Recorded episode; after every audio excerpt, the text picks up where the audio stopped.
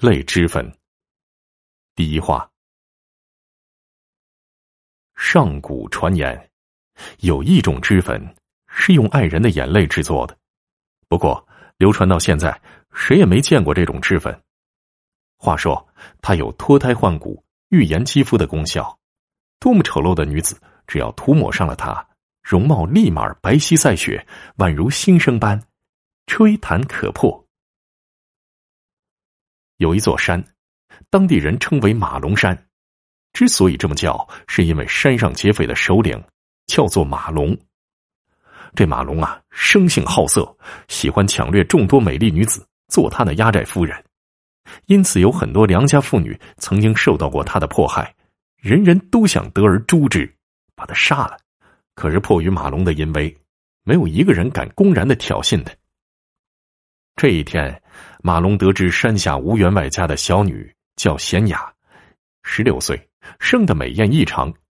马龙的色心又起了，召集了一大批人马，心想趁着贤雅外出买胭脂水粉的时候，来个突然袭击，将她抢上马，带回山寨，自己好好的享受一番。这天早上，贤雅出门了，随同的还有她的丫鬟小翠儿，来到街口的聚美胭脂铺。就看到一个脸上有刀伤的老婆婆抢到了他面前。老婆婆从怀里拿出一盒脂粉，说：“姑娘，试试这个胭脂水粉吧，它能补水养颜，滋润肌肤，你啊涂上肯定漂亮。”贤雅以为是街头卖假货的骗子，当下不去理会，转身便想躲开老婆婆的纠缠。老婆婆见贤雅要走，一把拉住她，凑到耳边悄声说：“。”不瞒你说，这水粉不是一般的水粉呐，是我祖先世代传下来的血泪之粉，能保容颜不衰。所有的女子大抵都是爱美的，老婆婆说的话正中贤雅心房，能保容颜不老，这该是什么神丹妙药啊？贤雅立马对老婆婆手中的脂粉有了兴趣。一阵讨价之后，老婆婆将脂粉塞到贤雅手中。迅速的离去了，走的时候告诉贤雅，这种脂粉啊，只有在午夜子时涂抹才最有效。贤雅欢天喜地的跑回家了，立马拿出脂粉在脸上涂抹起来，涂了好一会儿，揉匀称了，贤雅便坐到梳妆台前，对着镜子仔细的欣赏起来。果真呐，老婆婆说的没错，这脸庞立即红润起来了，肌肤既光泽又富有弹性，是不错的水粉。贤雅发自内心的赞叹。涂抹完脂粉之后，贤雅便合衣躺在床上，一晚上都做着美梦。怀春的少女，总是有这么点小心思。哪知第二天一大早，贤雅却觉得自己的脸颊发烫，急忙跑到镜子面前一看，才发现自己脸上竟然生满了红疮。她惨呼一声，大惊失色的趴到床上，嘤嘤啜泣起来。这是怎么回事呢？吴员外听到女儿的哭声，跑进了闺房，看到女儿恐怖的脸，心下也慌了，立马传来最好的大夫。大夫问贤雅有没有吃什么东西，或者用什么东西，他这才想起昨天是在老婆婆手中啊买了这盒胭脂。吴员外一听，气呼呼的召集了府上的家丁去街口找寻老婆婆的踪迹，上哪儿找啊？早已不知踪影了。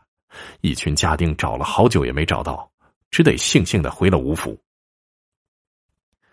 贤雅见家丁没有找到人，大夫又束手无策，不禁一阵绝望，跑到闺房中关上了门，再也不让任何人进来了。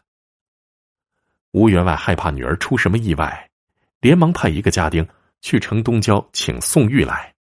宋玉人如其名，是一个如假包换的美男子，自小便和贤雅定下了亲事两家人也算是世交了。关系一直非常融洽。宋家本是准备择个良辰吉日，便向吴家下聘礼，早点娶了贤雅。可是谁知道，竟然凭空生出这档子事儿来。宋玉一来，忙拍门大叫道：“贤雅，我是阿玉啊，你快开门啊！”贤雅听到是宋玉来敲门，哭得更狠了。只听贤雅说：“你走吧，不要再理我了。我现在变得这么丑。”配不上你。宋玉急得直跳脚，忙说：“贤雅，你不要想不开啊！我宋玉是什么人，你不知道吗？我们自小便是青梅竹马，我怎么会不要你呢？”贤雅听宋玉说的动情，门打开了一条缝。等看到屋外焦急如火的宋玉时，贤雅再也遏制不住的奔了出来，一头扑在宋玉的怀里，泣不成声了。宋玉心疼的对贤雅说：“不管你变得多丑，我也等你。”贤雅听了，又呜呜的哭了起来。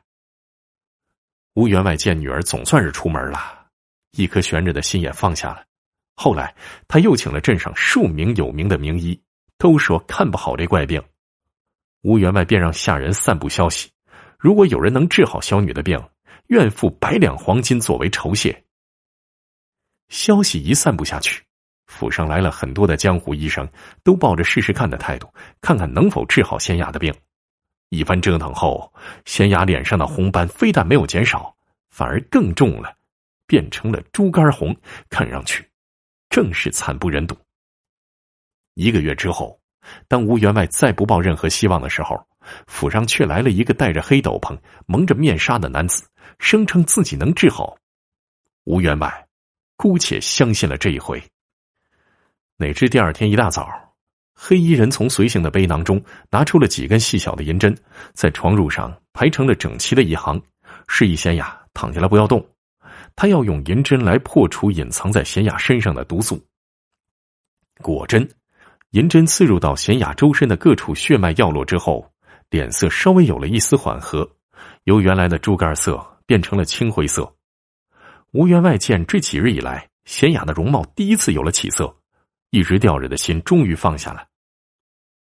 施完针之后，黑衣人告诉吴员外，贤雅脸上的毒素并没有完全的清除掉，需要陪同他一起去山上的庙宇寻得草药之后，方得彻底根除。而这一路上会时有变化，为了防止毒素再次入侵，贤雅一路上必须亲自随同。